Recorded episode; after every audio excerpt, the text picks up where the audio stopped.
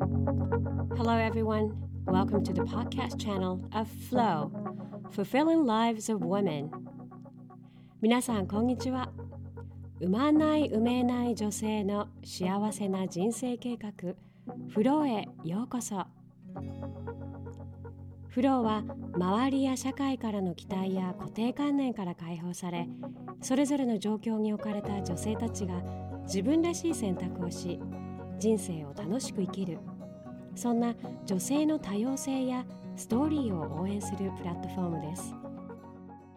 皆さんこんにちは。フローを聞いていただいてありがとうございます。え前回のエピソードでワクチン2回目の接種に挑んできますと話してたんですけれども、えー、無事終わりました。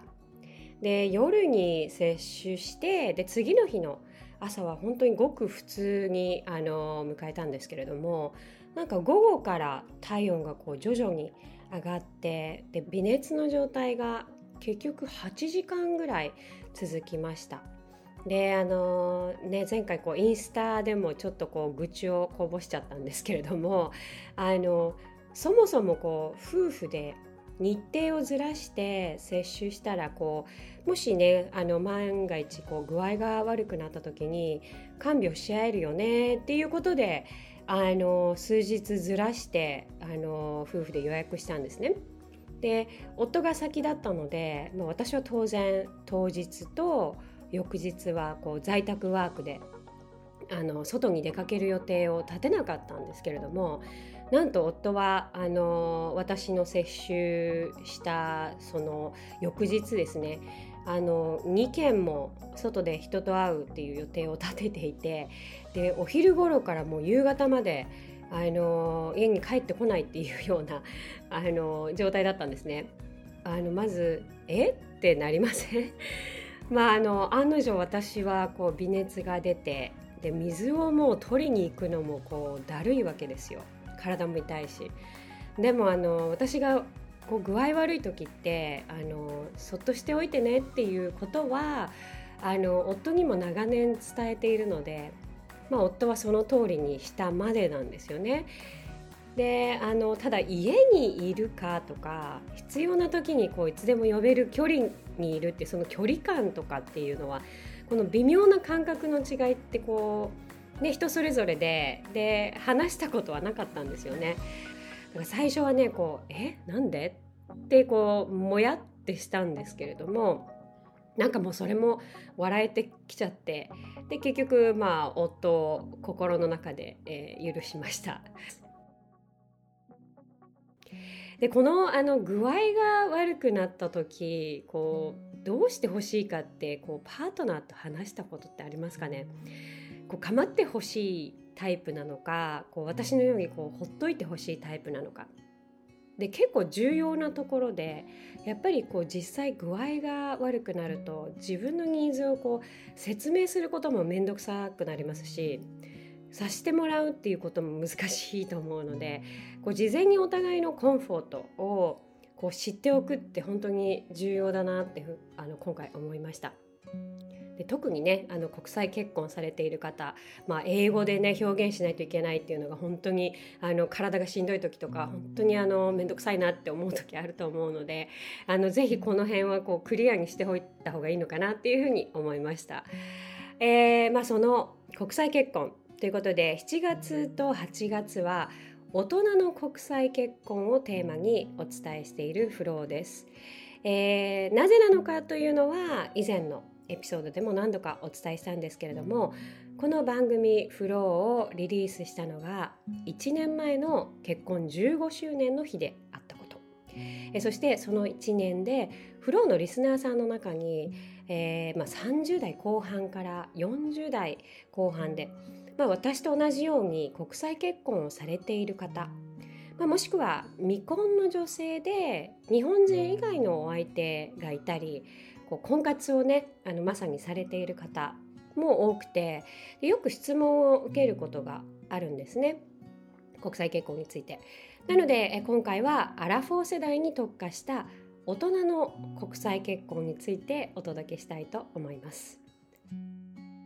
えさて前回のエピソード、え33で、えー、夫の家族構成について少しお話しさせていただいたんですけれども、まあ、あの夫オランダのお父さんとフィリピンと中国のハーフのお母さん、まあ、根血っていうミックスなんですね。であの少し顔の濃い私日本人の私なんですけれども、まあ、ここまで聞いてまずこう思い浮かべるのえどんな子供が生まれるのかなっていうふうに想像された方いますかね？あの実際こう初対面の方にあの自分たち夫婦のバックグラウンドをこう説明するとよく「えー、子供かわいいでしょうあそういえば今日お子さんは?」みたいなのをよく聞かれるんですね。であのいやうちはいないんですっていう会話になることが結構まあコロナ以前のあのよくね初対面のこう会うシーンっていうんですかねでよくありました。どんな子供が生まれるのか、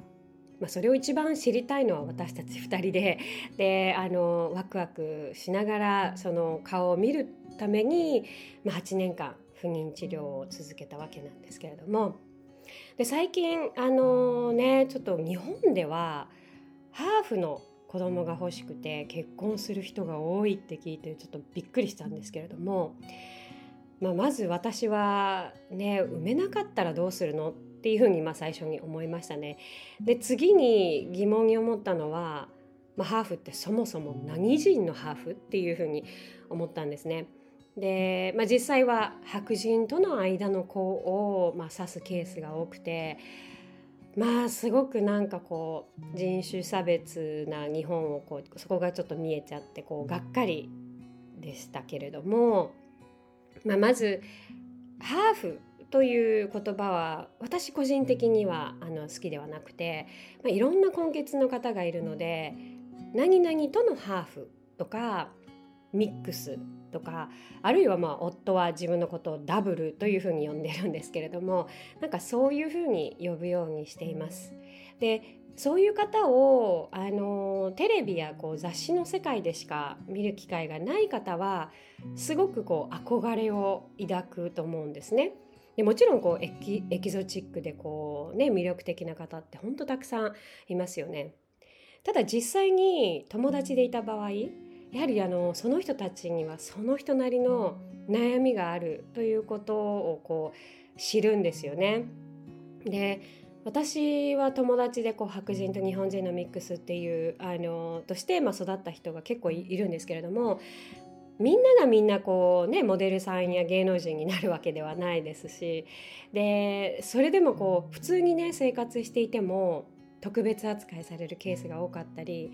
こう顔を見てこうあ英語がペラペラみたいなだと思われたり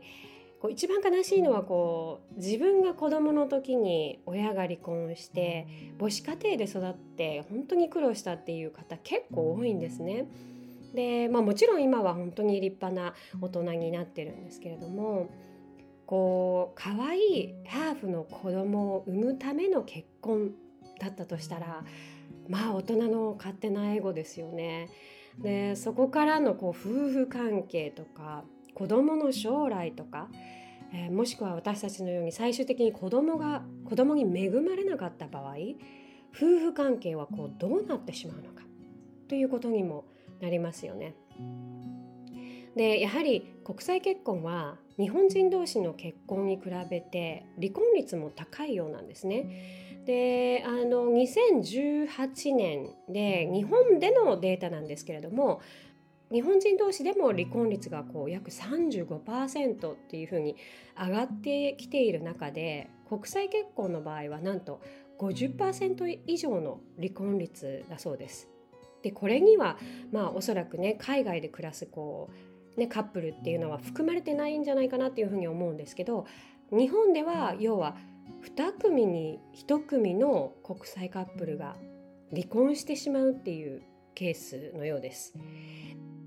で離婚の原因で多いのはやはり文化や言葉の違いカップルのどちらかが移住した場合の移住した側のストレスえー、価値観。でここでまあ大きくなるのが、まあ、子どもの育て方とか教育の違いですね。であとは親族付き合いのストレス。で性格や気象の違い。さてフローでお伝えする国際結婚は大人婚。いわゆる今後子供を産むを視野に入れていないカップル。もしくは妊娠の可能性が極めて低くなる、まあ、40代以降の国際カップルという観点でお話ししたいと思います。でなので先ほど言ったあの離婚の原因で多い子育てや教育の違いというのは、まあ、まず免れる要素ではあると思うんですけれども文化や言葉の違い親や親戚との付き合い、えー、性格や気象の違いっていうのはまあ、これから何十年も一緒に暮らしていくことを考えると本当に重要なポイントだと思います。でこれは外国人に限らず日本人のお相手でもそうですよね。お互いの違いがこう見えた時にきちんと話し合って歩み寄ることができるカップルなのかそれとも自分たちには超えられそうにないこの違いなのかもしくは未婚の方でこれから結婚を考えられている方がこう自分に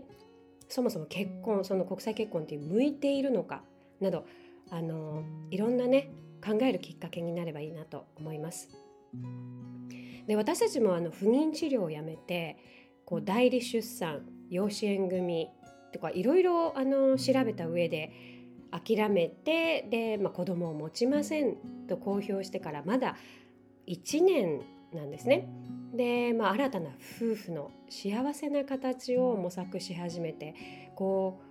う夫婦関係がいい意味でもリセットされた感覚はあります。でこの際なので夫にこう今ね今の年齢で私と結婚するとしたらあの若い結婚と何が大きく違う？っていうふうに聞いたらなんと即答で「プリナップ」と言われてしまいました。えー、プリナップというのはあの、えー、聞いたことがある方も多いと思うんですけれども、まあ、婚前契約ということであの自分の財産以外にもこう、ね、いろんな取り決めをこう書面に書いてお互いに同意するという契約なんですけれども、まあ、私たちは当然若くて貯金もあのそんなにないようなギリギリ生活だったので、まあ、当然こう婚前契約も何もこう書ける内容さえもなかったのであの、まあ、考えてませんでしたね。でそんなこう節約生活も本当に一緒に経験したので夫にとってはこのこの16年でこう妻と一緒にこう積み上げた財産という意識は強くてでもし離婚したらこう平等に5050にあのなるよっていうことはこうよく言ってくれてるんですけれども、まあ、今結婚するとしたら話は違いますよね、まあ、違うそうです。まあそりゃそうですよね。あのこれはもう夫だけじゃなく、まあ、ある程度キャリアを積んできたあの女性からしてもやっぱり資産をね一緒にするというのはためらうところではあるんじゃないかなって思います。なのでこう最初にクリアにしておきたいのが婚前契約。でそしてあの最近ね私たちの中でもよくあの話す話題なんですけど自分たちのこの遺書とこう遺書っていうんですかね遺言っていうんですかね。とあと親の遺言。であの英語で will というふうに言うんですけれどもあの日本ではやはりこう自分が死んだらとか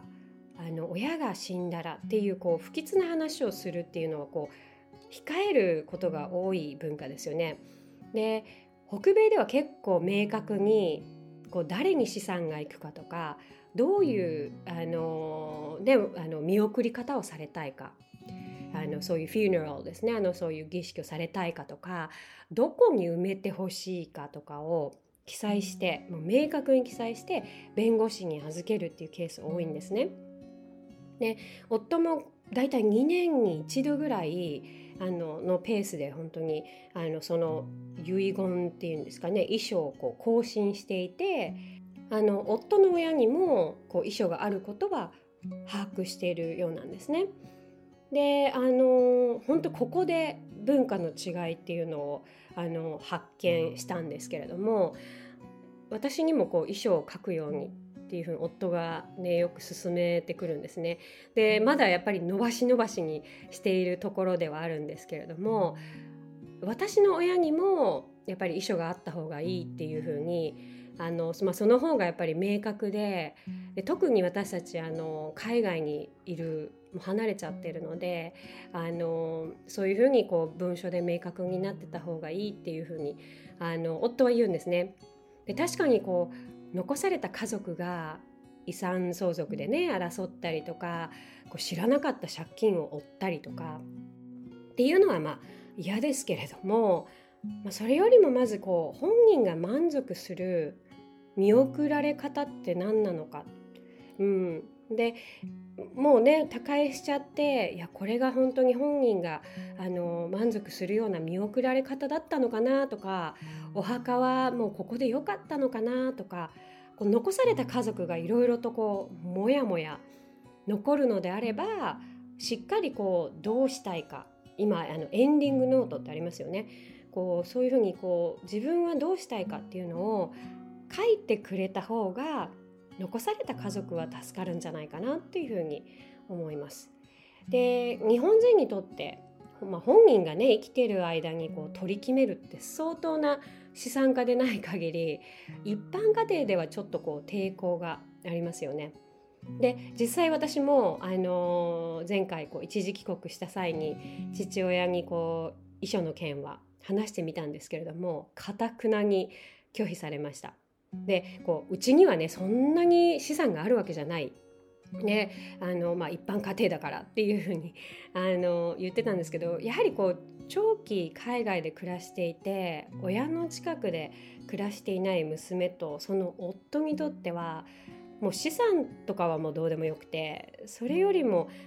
こうもしね意思疎通ができないレベルで介護が必要になった場合とか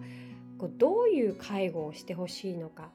どういうこう見送り方をされたいのかっていうのはあの私でなくても他の家族にもあの伝えておいてほしいなっていうのはあります。であと日本はこう一回忌とか法事とかこう他界されてからの行事がこう他の宗教やこう習慣に比べて多いような気がしするんですよね。で、まあ、例えばその費用とか、まあ、海外に住んでいる場合あの私たちだったら渡航費もかかりますしでまずねパートナーがその重要さを理解してくれるかっていうのもこう最初に話し合いがこう必要になる要素かなっていうふうに思います。さてまあそういうあの親の老後、えそして自分たちの老後ももちろんあの不安要素ではあるのでよく考えるべきポイントだなっていうふうに思うんですけれども他に私が、えー、もしアラフォーで結婚するならよく考えておきたいなっていうポイントがまだあります。でこれはあの実際あの、まあ、もちろん後悔ではないんですよ。あのただ若い結婚だったからもうちょっと考えればよかったなっていう要素はあのこのアラフォーになって出てきています。ただ後悔かって言われるとあのそこまで後悔はしてないんですけれども今からこう結婚されるとか今まだあの変えられるチャンスがあるんだったら是非参考にしていただきたいなっていうのはありますね。で1つ目が、えー、名字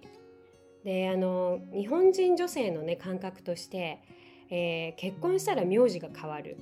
まあ、そこでこう結婚したっていう実感を得る方もあの多いと思うんですけれどもそもそもあの国際結婚の場合って性別に関係なく外国人と結婚したら日本人のあの自分が戸籍の筆頭者になるんですよね。で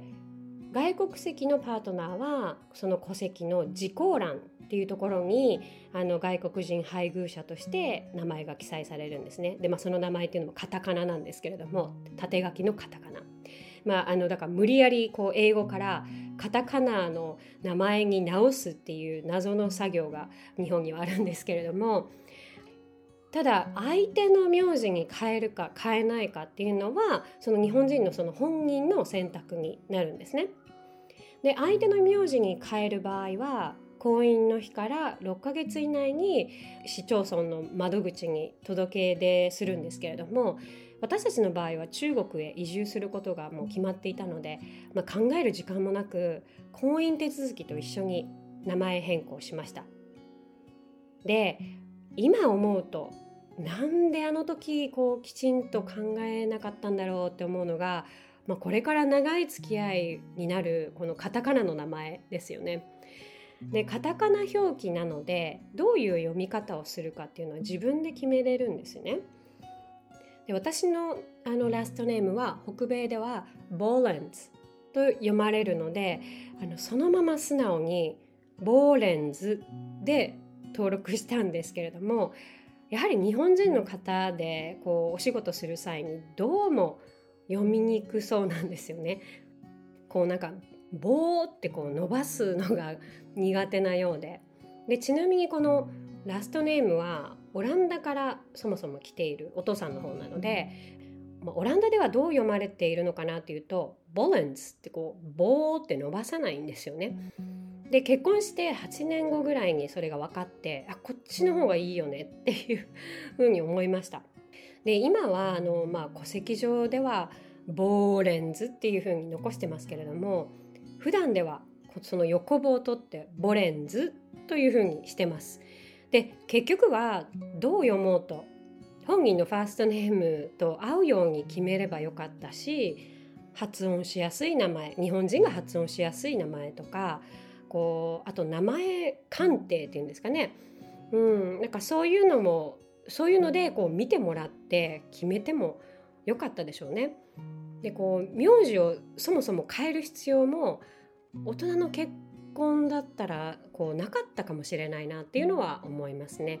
後々こういろんな書類をこう変えたりクレジットカード変えたりあと今までこう積み重ねてきた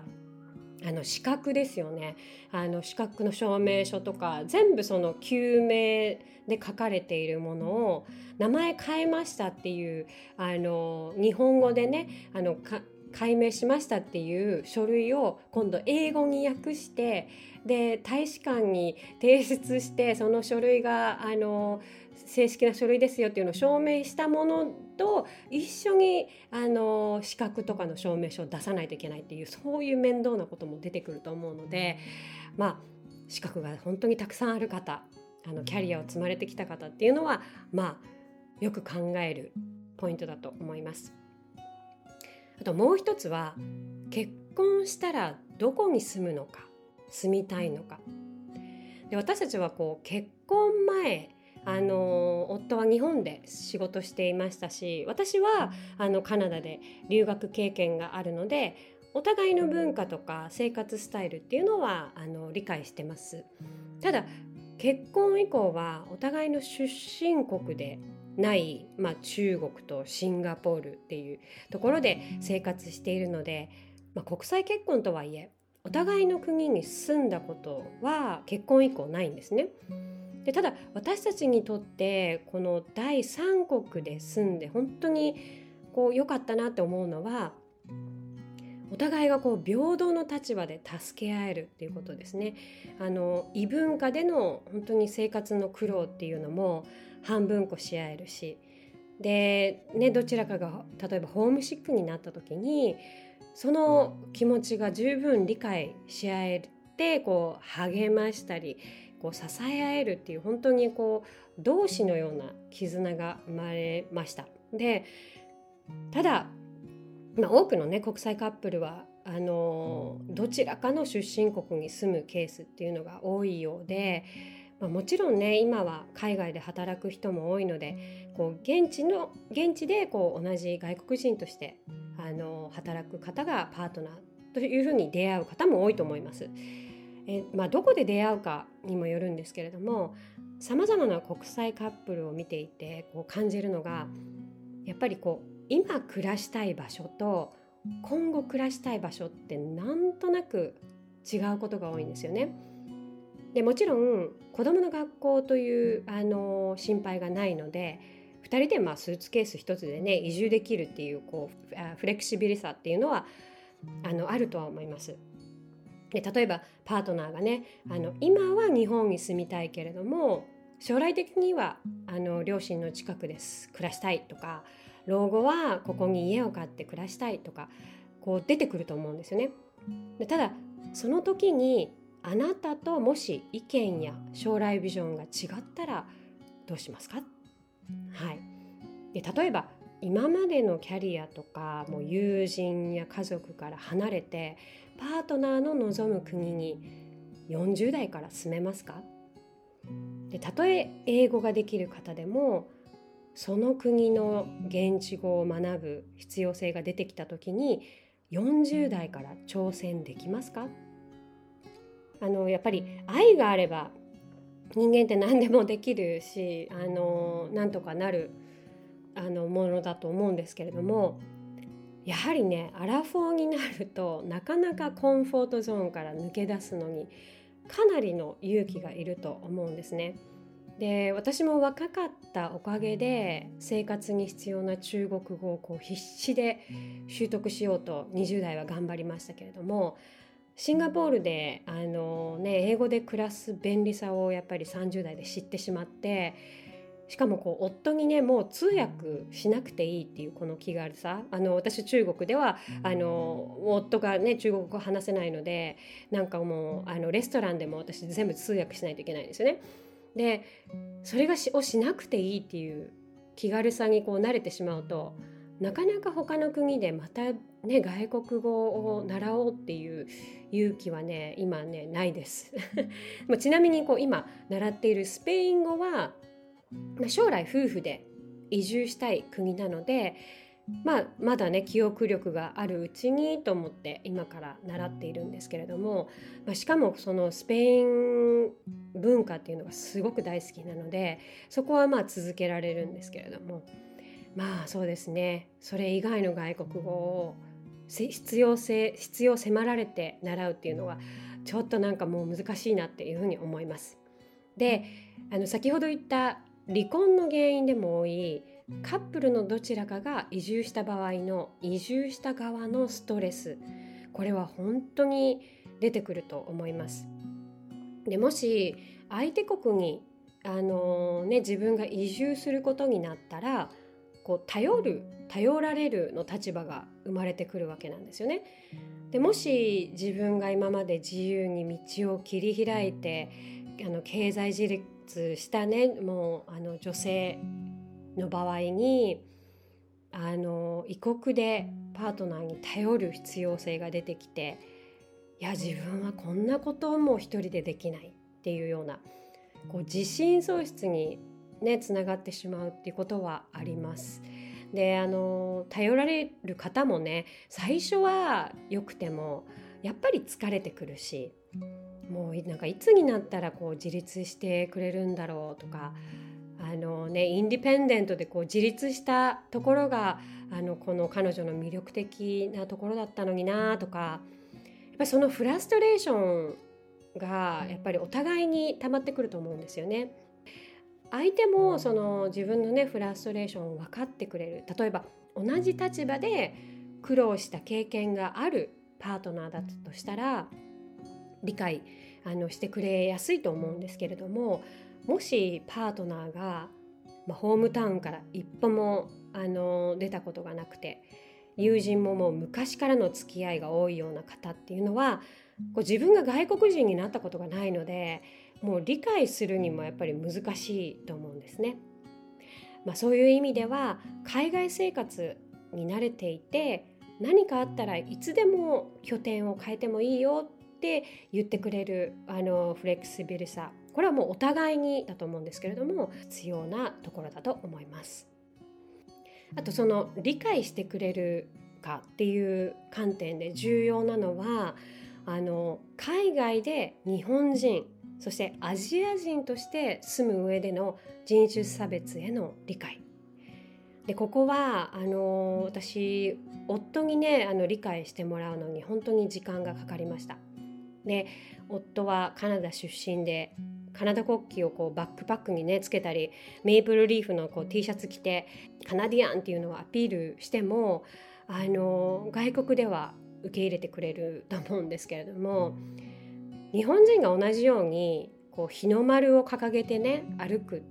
ていうのとはちょっと全く違うわけなんですよね。で私の場合は親戚にフィリピン人がいますし中国にも長く住んでいたので日本人がやっぱり、まあ、ご先祖がねやってきた本当に暗い歴史は自分なりに理解して人に接するようにはしています。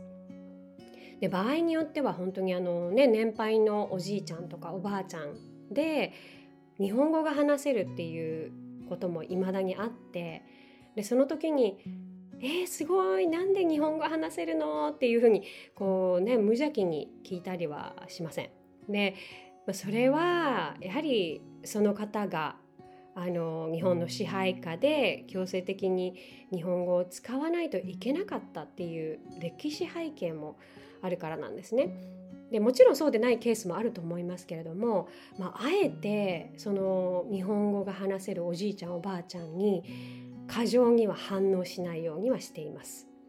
で以前あのアイデンティティクライシスのエピソードであの私は日本人を隠して中国で生活してきたっていうふうにお話ししたんですけれども、まあ、その方が安全に暮らせることもあるんですね。で夫は何年も「いやそんなに気にしなくていい俺が守る」っていうふうにこう言ってくれてはいたんですけれどもじゃあ生活の中でこう何かあってで本人がいなくてじゃあどう守れるのかっていうふうに考えた時に、まあ、やっとあのその日本人である妻のこの難しい生き方っていうんですかねをやっと理解してくれてでお互いが一人でも安心して住める国にやっぱり住もうっていうことで、えー、まあ、シンガポールに移住しました。でねあの今本当にねご存知のようにアジア人に対してあからさまな差別行為があったり、まあ、アメリカとかではもう本当身の危険をね感じるところまであのこのアジア人への人種差別っていうのは発展していっています。で先ほどのどこに住むかどこに住みたいかの決定にもつながると思うんですけれども言語や習慣の違いは努力すれば乗り越えられる壁なんですけれども肌の色人種はどう頑張っても変えられませんよね。で私はもし今の年齢で選択肢がある結婚もしくは移住だとしたらやはり日本人としてそしてアジア人として歓迎される地域で安全に暮らしたいなというふうに思います、まあ、例えばシンガポールなんですけれどもあのでそしてその重要さを理解してくれるパートナーが必要だと感じました。さて国際結婚って実際ね体験してみないと見えない部分が本当にたくさんあります。で国際結婚って言ってもいろんなあの結婚のねあの種類があって色があってどの国籍の方と結婚するかによって大きく変わってきます。で本人たちのね愛情以上に考えることは本当にたくさんありますよね。で例えば最初にお話しした文化や言葉の違い価値観親族付き合いのストレス性格や気象の違いでこの違いっていうのは実例は本当にまだまだあります。でまたそれをどう乗り越えるかもうそれを話し出すと本当に1時間を超えるエピソードになるので次回パート2でお伝えしたいと思います。今回のパート1では子供のいない大人婚という観点で今私がもしこの年齢で結婚するんだったら何をまず考えるか一番重要なものということで、えー、紹介させていただきました1つ目は婚前契約そして両親の老後をクリアにしておく、まあ、自分が求めていなくても相手が求めるケースっていうのもありますね。で2つ目は名字についてしっかり考える、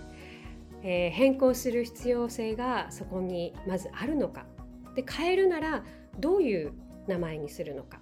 あのこれは日本に限りですね。カタカナ。どういうカタカナの名前にするのか。これも一生ついてきますからね。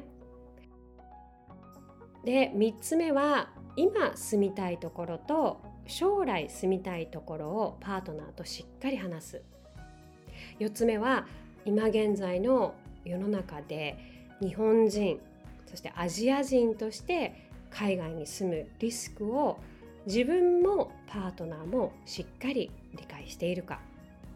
でそれがあの夫婦のどこに住みたいかにつながってくる選択になります。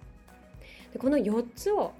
今回はお伝えしました。でこれって大人の結婚に限らず今ね20代で国際結婚を真剣に考えている人にも本当に重要なポイントなのかなっていうふうに思います。またあの国際結婚をねされた方でいやこれは知っておく重要なポイントだよっていうようなあの追加点があれば是非メッセージください。それではまた次回。Talk to you soon